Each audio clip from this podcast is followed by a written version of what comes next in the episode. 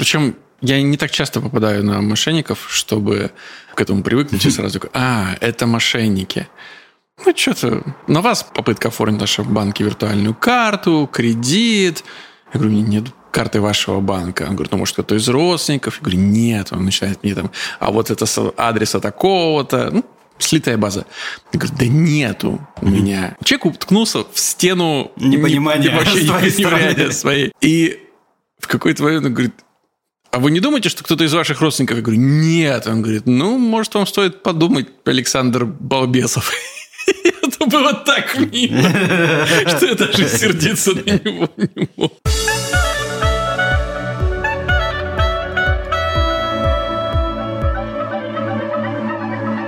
Привет и добро пожаловать в авторскую комнату. Это подкаст от сценаристов для сценаристов, а так любимым всеми нами сценарном мастерстве.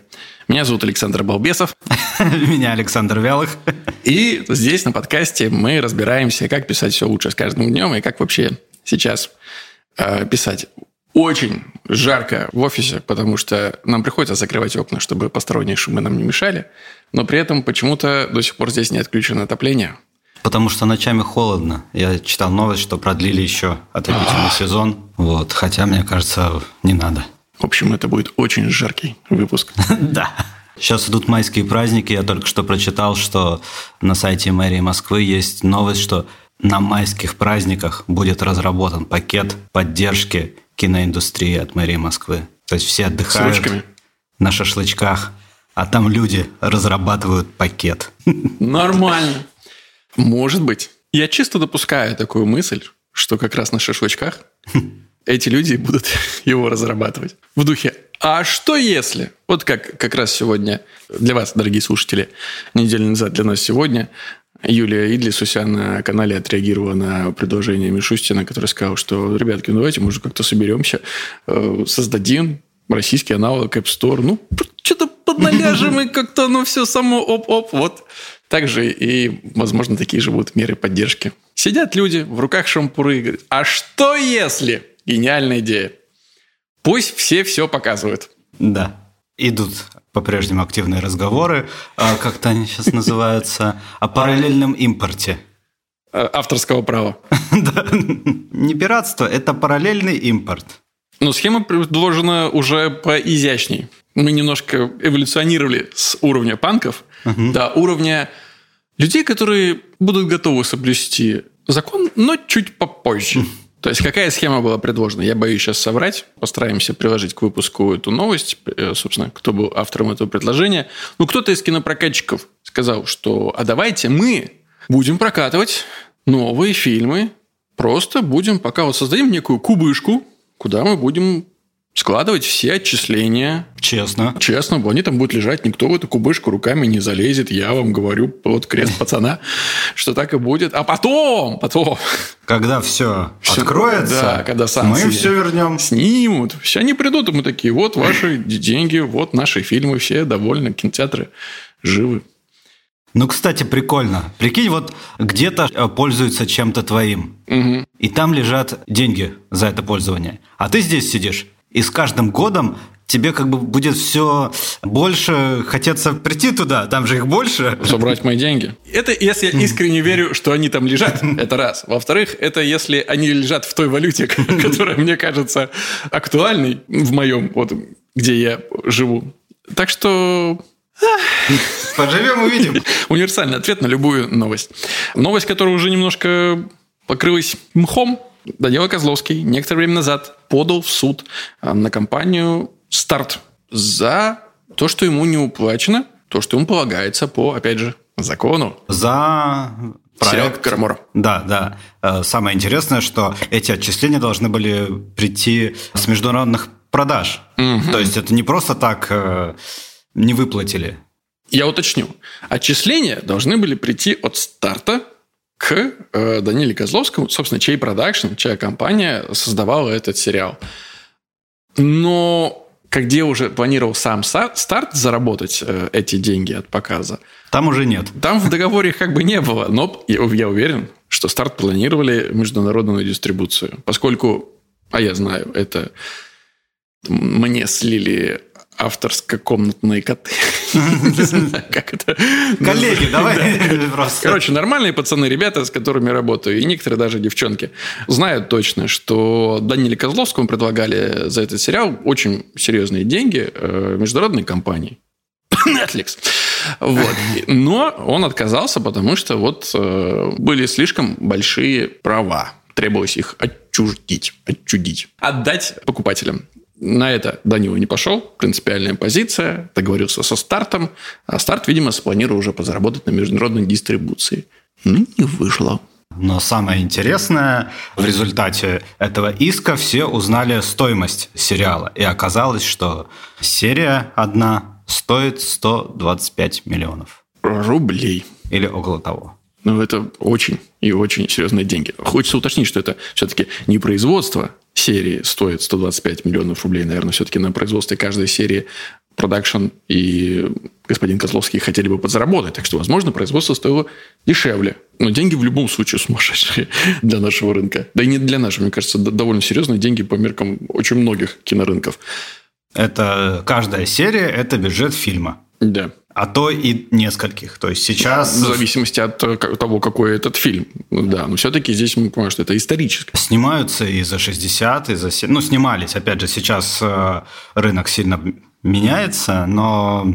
Ну, есть фильмы, которые проходят по да. уровню этой серии. Причем полуторачасовые. Да, есть понятно, что и за 500 миллионов, и за 600. Были. Да, были. Ну, будут, слушай. Когда а, выделили...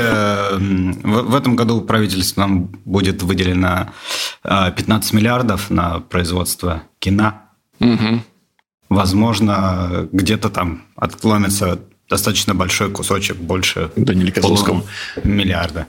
Но в любом случае мы можем только предполагать, какая маржа между озвученными суммами и действительно стоимостью производства, но судя по договорам, если мы возьмем, что вот так столько стоит серия, то это получается самый дорогой сериал, снятый в России. До этого был Вертинский. Точных цифр тоже не называлось, но озвучились цифры что-то в духе от 80 до 100 миллионов э, рублей за серию. Очень серьезные цифры. Ну, все. Теперь так. Да, хочется верить, что мы когда-нибудь вернемся на этот уровень производства. Когда-нибудь. Если уж э, мы заговорили про Netflix, может быть, Данила Козловский знал, что в будущем у них не такое уж и светлое будущее. Акции Netflix, ты да, про то, что да, упали? упали на сколько там процентов? На 20. Да, очень серьезное падение. Да, сейчас 5 э, уже обратно отыграли, но все равно. Только что появилась новая информация о том, что акционеры Netflix хотят подать коллективный иск, собственно, компании, за то, что она скрывала от них правду о реальном положении дел. Mm-hmm. Ну, то есть, это экономическое преступление. Инвестиционный фонд из Техаса подал в суд на Netflix из-за того, что сервис своевременно не сообщил о снижении числа подписчиков. И за это, собственно, и суд. Опять, что сегодня новости Да-да-да. про, про суды. Время тревожное. Все переживают, переживают за свои активы. Вот стремятся их как-нибудь сохранить или что уж там приумножать-то. Откуда? Вот о чем я хотел с тобой поговорить сегодня. Главная тема выпуска? Да. Время. Время... Все тебе пора?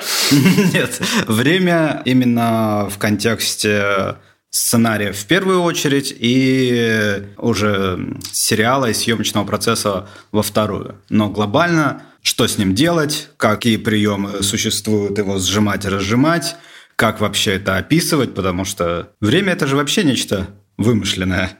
А, я прочитал э, заявку одно на сериал достаточно талантливых ребят, уже давно работающих в индустрии, и она была вся написана в прошедшем времени.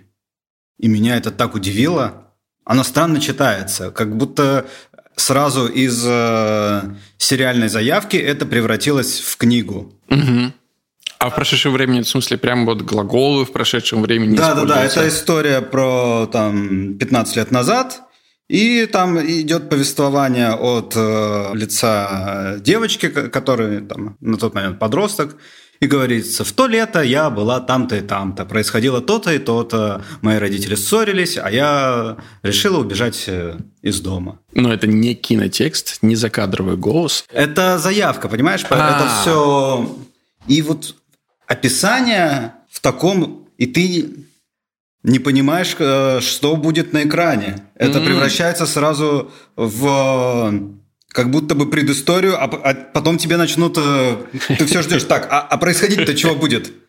Она дальше рассказывает, было вот то-то и то-то, значит, э, переживала я такие-то чувства, мысли у меня в голове крутились такие-такие, и я думаю, ну, в принципе, как бы история-то понятна, угу. события происходят, но так же не делают. Так, так нельзя, ребята. Да. Или можно.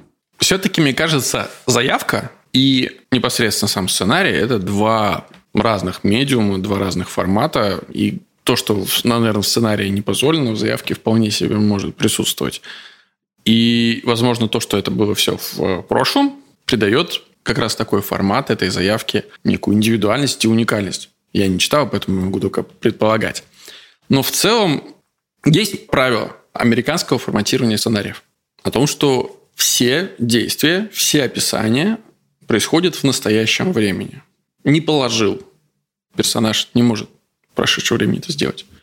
Кладет. Герой кладет. То есть мы видим, присутствуем с картинкой э, здесь и сейчас, несмотря на всю лирику и поэтику сценариев, в котором она может быть, да, в описаниях, глаголы все равно происходят в настоящем времени. Это связано с тем, мне кажется, в первую очередь, что очень тяжело показывать на экране в прошедшем времени. То есть мы описываем то, что будем показывать в сценарии. Соответственно, если кто-то положил эту ручку, то сейчас мы можем только написать «ручка лежит». Конечно. А кто ее положил, мы не можем показать. Опять же, негласное хотел искать, но оно вполне себе гласное и звучит постоянное правило.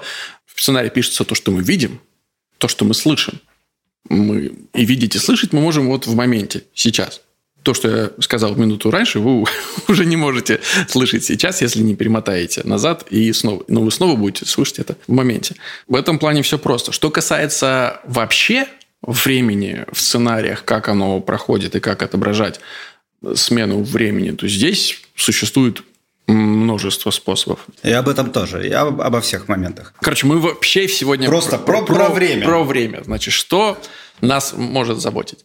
Кажется, основной э, момент, когда мы можем столкнуться со сложностями в сценариями, это резкие переходы межвременные. Потому что иногда нам хочется рассказать про большие промежутки человеческой угу. жизни. Несмотря на то, что прямо в этом здании, вот через несколько комнат отсюда, сидят люди, которые, мои коллеги, преподают сценарное мастерство, кроме того, что пишут сценарии и снимают э, фильмы, они говорят, что Лучший формат – это когда события, ну, назовем серии, например, э, происходит ровно в один день. То есть утром серия начинается, вечером серия заканчивается. Понятный промежуток. Вот, она может кончиться до обеда, если, у вас так быстро развивается событие. Но это как бы понятная единица времени. То, что у нас отделяется ночами. Да? Новый день, но новые события. Но сценаристика же разная. Я имею полное право быть с ними не согласным. И я не согласен с ними. Иногда ты становишься заложником этой истории. Когда мы рассказываем историю, вот именно историю, которая продолжается вот постоянно дальше, дальше, дальше, дальше, все время есть шанс стать ее заложником и потерять что-то важное. Не накопить, например. Ты придумал классное событие для mm-hmm. своего персонажа. Но для того, чтобы оно с ним случилось, ему нужно накопить эмоции. Угу. И для этого может потребоваться разрыв во времени. Мы вряд ли поверим, что человек что он может сделать? Ну, устанет, устанет от другого человека. Вот они познакомились сегодня, а он через э, там, на следующее утро уже устал от общения с этим человеком. Влюбленная парочка. Угу. Для этого требуется время. Да. И, собственно, как это время иногда необходимо показать? Есть простой способ.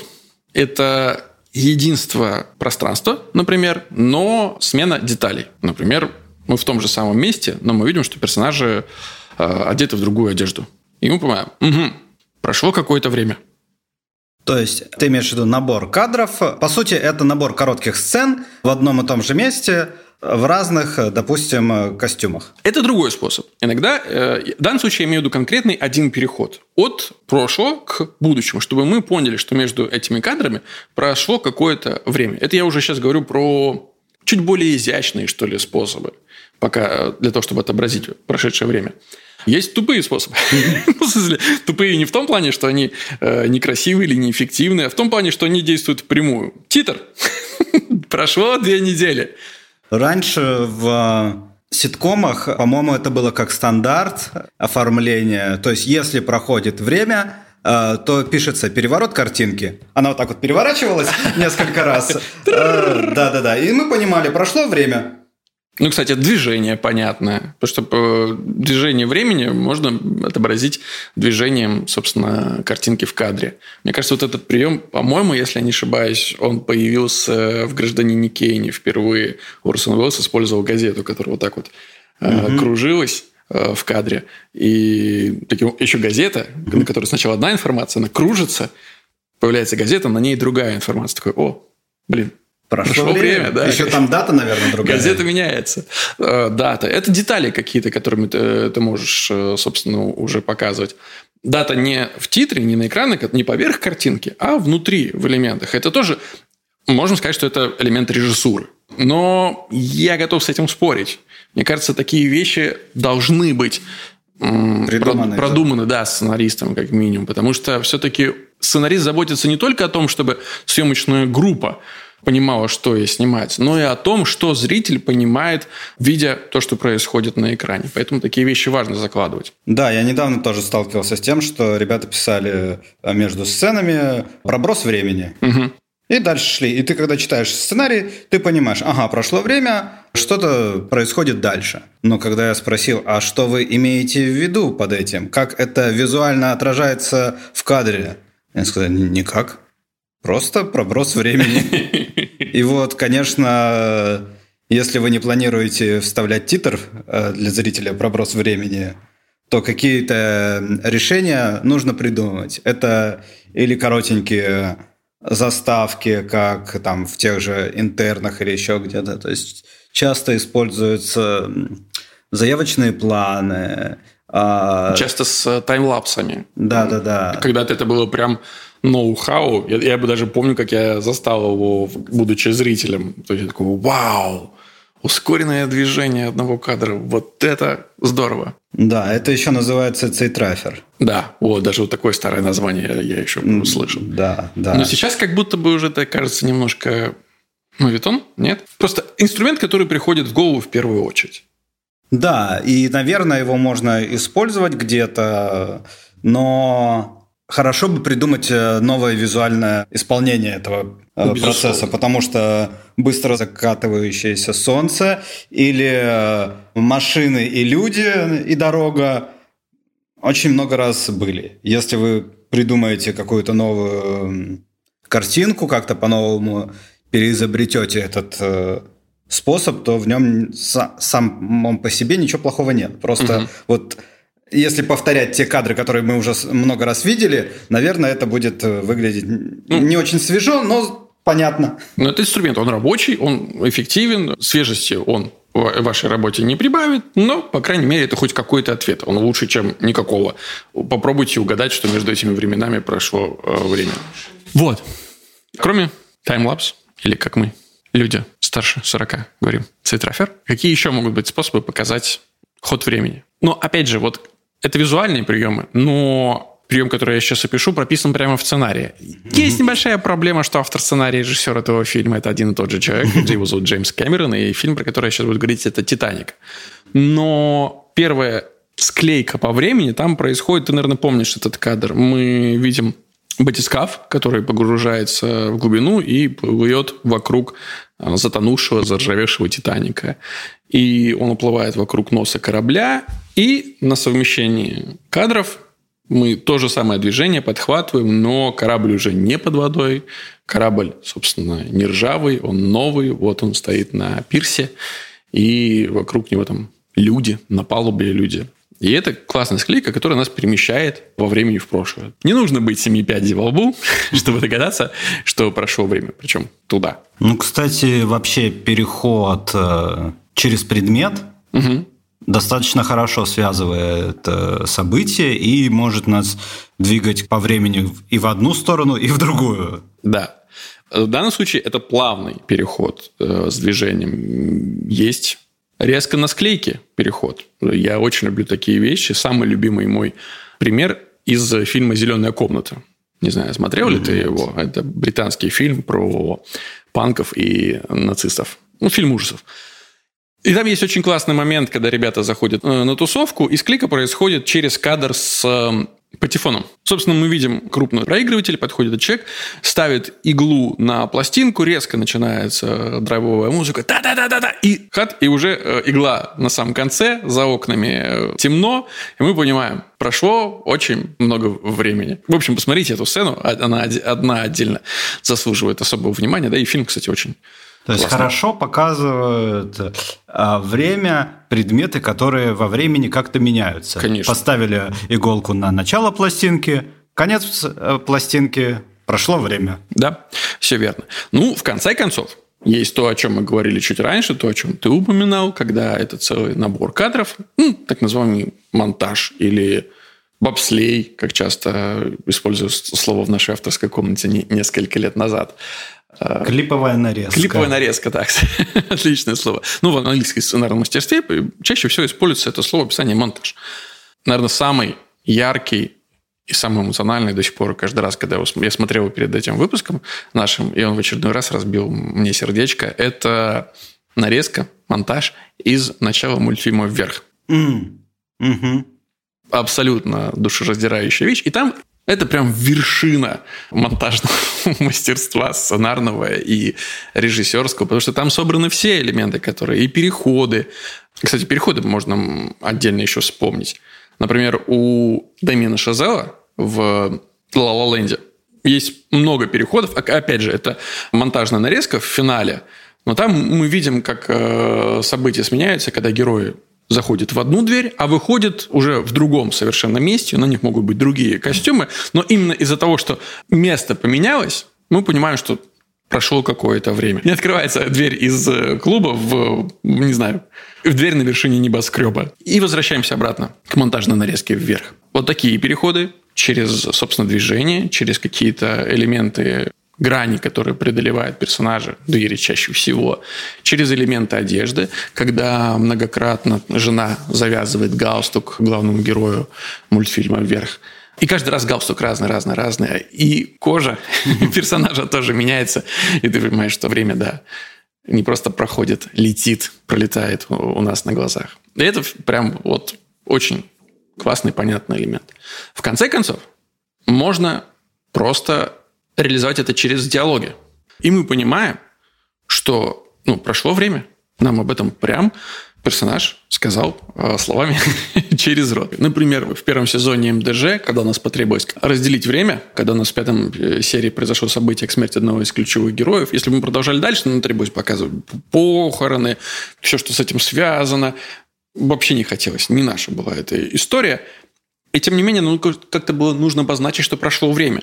И в первой же сцене у нас персонаж Санька выходит к маме и говорит, мам, я уже задолбался, две недели лежу, болею, ну можно я уже на улицу пойду? И, и вот, пожалуйста, персонаж просто обозначил. Вроде бы как бы не супер нарочно, да, в диалоге, где эти слова прозвучали естественно, но они прозвучали и для зрителя первую очередь, чтобы ему было понятно, что время прошло. И тем не менее, решение довольно изящное. Даже если они одеты одинаковые, даже если нам кажется, что место действия то, то же самое, если один из них скажет, блин, неделя была просто Сумасшедшая. Сумасшедшая, да. И мы ну, такие, блин, не знаю. Меня, меня путают всегда такие вещи. Ведь всегда существует элемент ненадежного рассказчика или еще чего-то. Возможно, они шутят. Я в этот момент начинаю думать, если нету смены времени, суток, э, места действия, костюма или еще чего-то, просто в одной сцене э, делается склейка по времени, угу. и они просто говорят, ох, три часа сидим здесь уже. Я такой думаю, а сколько они здесь сидят, а почему он так говорит? То есть я могу в это поверить, но ну, мне кстати, требуется усилия. Ну, кстати, три часа – это нормально. Если мы, допустим, наши персонажи привезли в больницу своего э, друга, вот мы видим их сбалнованными, дверь перед ними закрылась, они садятся на скамеечку, и через клейку, через неважно какую смену кадра, мы видим, как они там уже сидят. Кто-то облокотился на стену, кто-то ходит за стороны. Ну, состояние героев мы Да, поменяли, и через но... состояние эмоционально мы понимаем, что прошло время. Я бы все равно, не знаю, это как бы мой буквализм может быть, но я бы через э, часы какие-то склеился, через что-то еще. Ты а. стараешься максимально доступными способами объяснить зрителю, да. максимально коли- возможным количеством способов, что, чтобы он не заблудился. Потому что мало ли кто-то там взял... Э... Да, сейчас многие смотрят э, в телефон параллельно с сериалами или с фильмами, еще что-то. Да, я, я стараюсь быть максимально понятным. Но это в том случае, если ты как автор преследуешь именно эту цель, быть максимально понятным. И есть случаи, когда... Есть авторы, автор... которые не хотят быть максимально понятными. Безусловно. Назовем их не очень френдли, как их зрителю.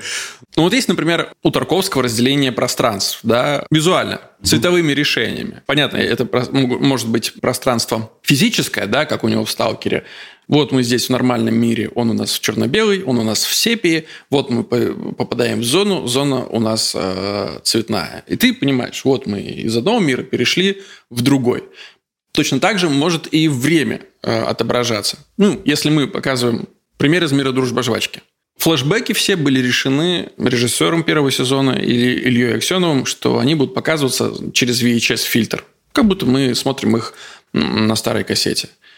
Это решение точно.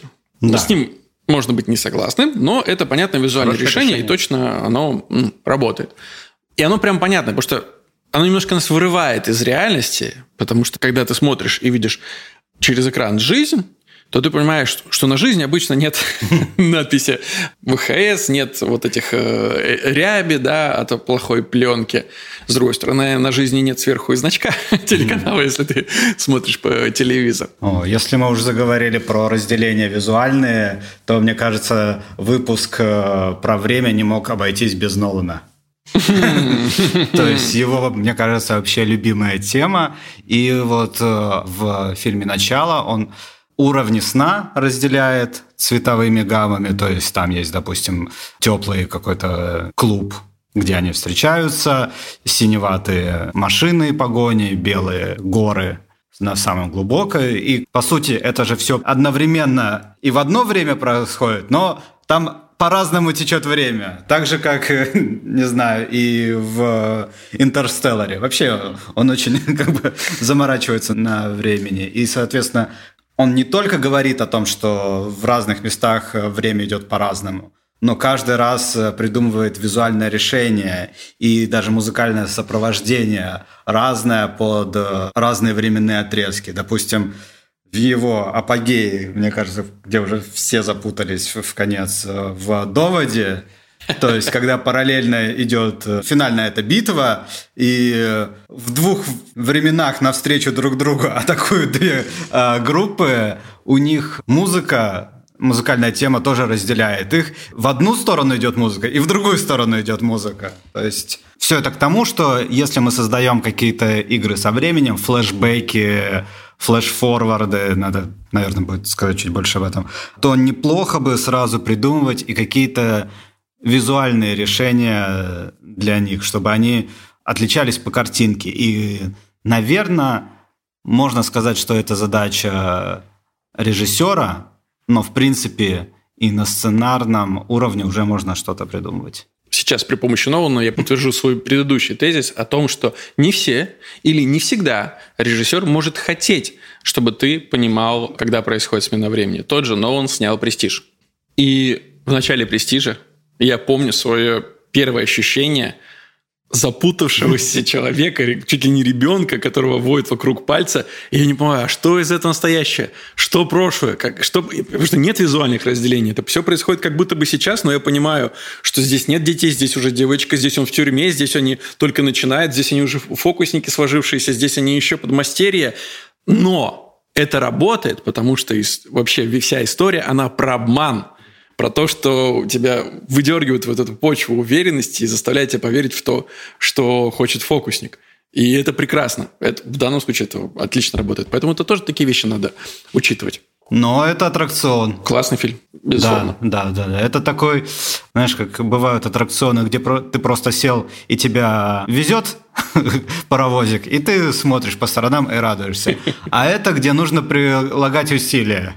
Это такой панда-парк, где ты по лесенкам, веревкам пытаешься пролезть через это все, но когда ты добираешься, это, конечно, отдельное удовольствие. Зритель разный, у него запрос э, к разному кинозрительскому опыту, и классно, что разным способом мы можем этот опыт доставить. Я обещал в предыдущей своей тираде вернуться к флешбекам и флешфорвардам. Флешбеки, просто чуть про терминологию рассказать, что флешбеки – это обычно э, какие-то сцены из прошлого, а флеш-форварды – это из будущего. Либо представления тоже так называются. Здесь вот нету отдельного правила, как, правила, как это назвать. Условно говоря, часто используется прием, когда стоит человек, напротив него какие-то люди, которые его достают, и тут начинается там какая-то дикая драка и еще что-то. Он всех раскидывает, потом склейка, ничего этого не происходит. Он говорит, всем до свидания. То есть мы как бы проваливаемся в его фантазию и обманываем зрителей таким образом. Но это тоже флеш-форвард. Классический прием с флеш-форвардом – это начало серии, когда ты сразу э, стартуешь с кульминации, а потом говоришь «за 7 часов до этого». Ну, да, здесь можно его назвать тизером, но он от этого не перестает быть флеш-форвардом.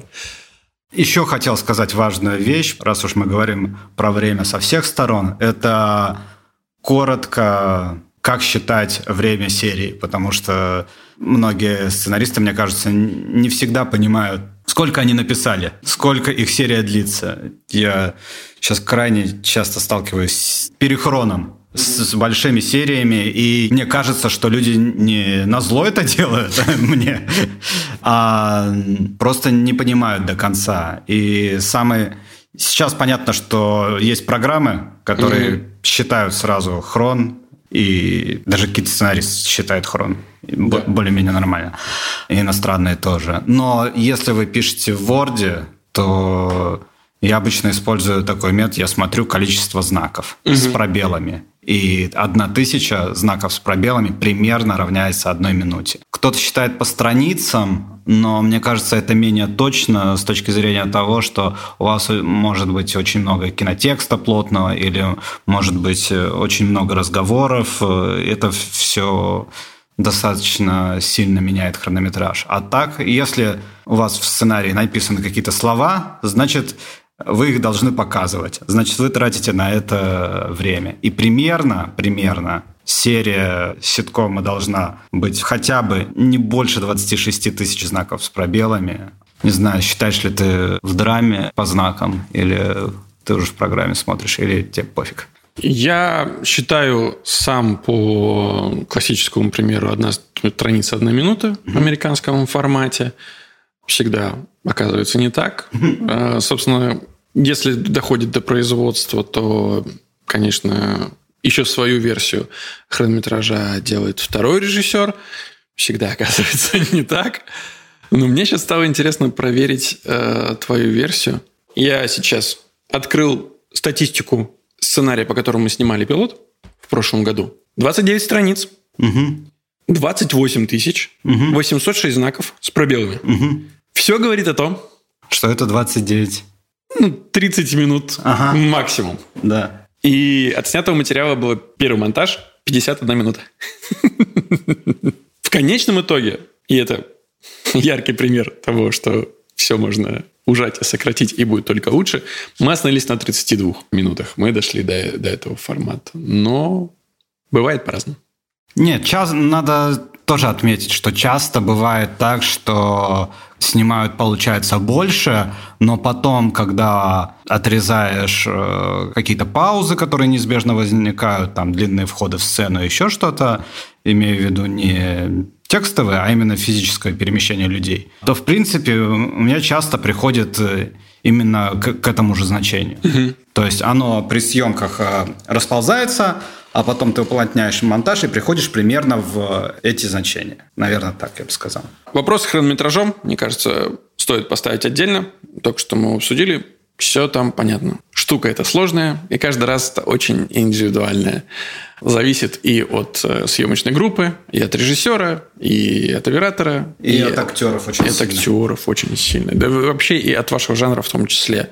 Что может быть какой-то слоубернер, где вам нужно наслаждаться каждой сценой максимально, а может быть какое-то очень активное действие, очень активное повествование, которое потребует от вас быстрого монтажа, резких смен сцен, действий и так далее. Поэтому все это может подсократиться. Поговаривают, что Балабанов написал сценарий брата на что-то 7 или 9 страниц. Сказал, ну все, все, пошел снимать. Здесь все есть. Что касается переходов по времени, монтаж, переходы между сценами, между деталями, титры, не будем про них забывать. Клиповые нарезки различные, параллельные монтажи. Да-да-да. Таймлапс. Цитрафер. Это одно и то же. И, наконец, произносить словами персонажей. Со временем всегда работать, э, с одной стороны, сложно, потому что его не видно. Но, с другой стороны, интересно. Очень интересно. Всегда какая-то задачка Уверен, что да, каждый, если подумать, сможет придумать уже свою версию уже готовых, э, ну, уже существующих методов, но применительно к своей истории это может выглядеть по-новому, интересно и как-то раскрасить ваш сценарий. Я, кстати, подумал, закольцуем подкаст, возвращаясь к истории, которую ты рассказал в начале, что если все то, что записано в заявке, это все-таки некая предыстория, угу. то это могло бы, знаешь, таким вот черный экран. Поехали буквы. Это произошло со мной тогда-то, тогда-то. И когда они наконец закончились, да, да. пошла непосредственная история. Может быть и так. Это был подкаст «Авторская комната». Александр Белов. Александр Вялых. А, возвращайтесь к нам через неделю. Пока что можете ставить звездочки в Apple Podcast и iTunes, писать комментарии, делиться нашим подкастом. Мы не жадны, со всеми, с кем захотите. Ставьте сердечки э, в Яндекс Музыке. Таким образом, автоматически подпишитесь на наш подкаст. Ставьте все, что хотите на всех остальных платформах. Слушайте нас в э, Телеграме и подписывайтесь, собственно, на все наши группы. Их у нас не так много. Самое главное – Возвращайтесь ровно через неделю за новым выпуском авторской комнаты. А пока, пока. Пока всем.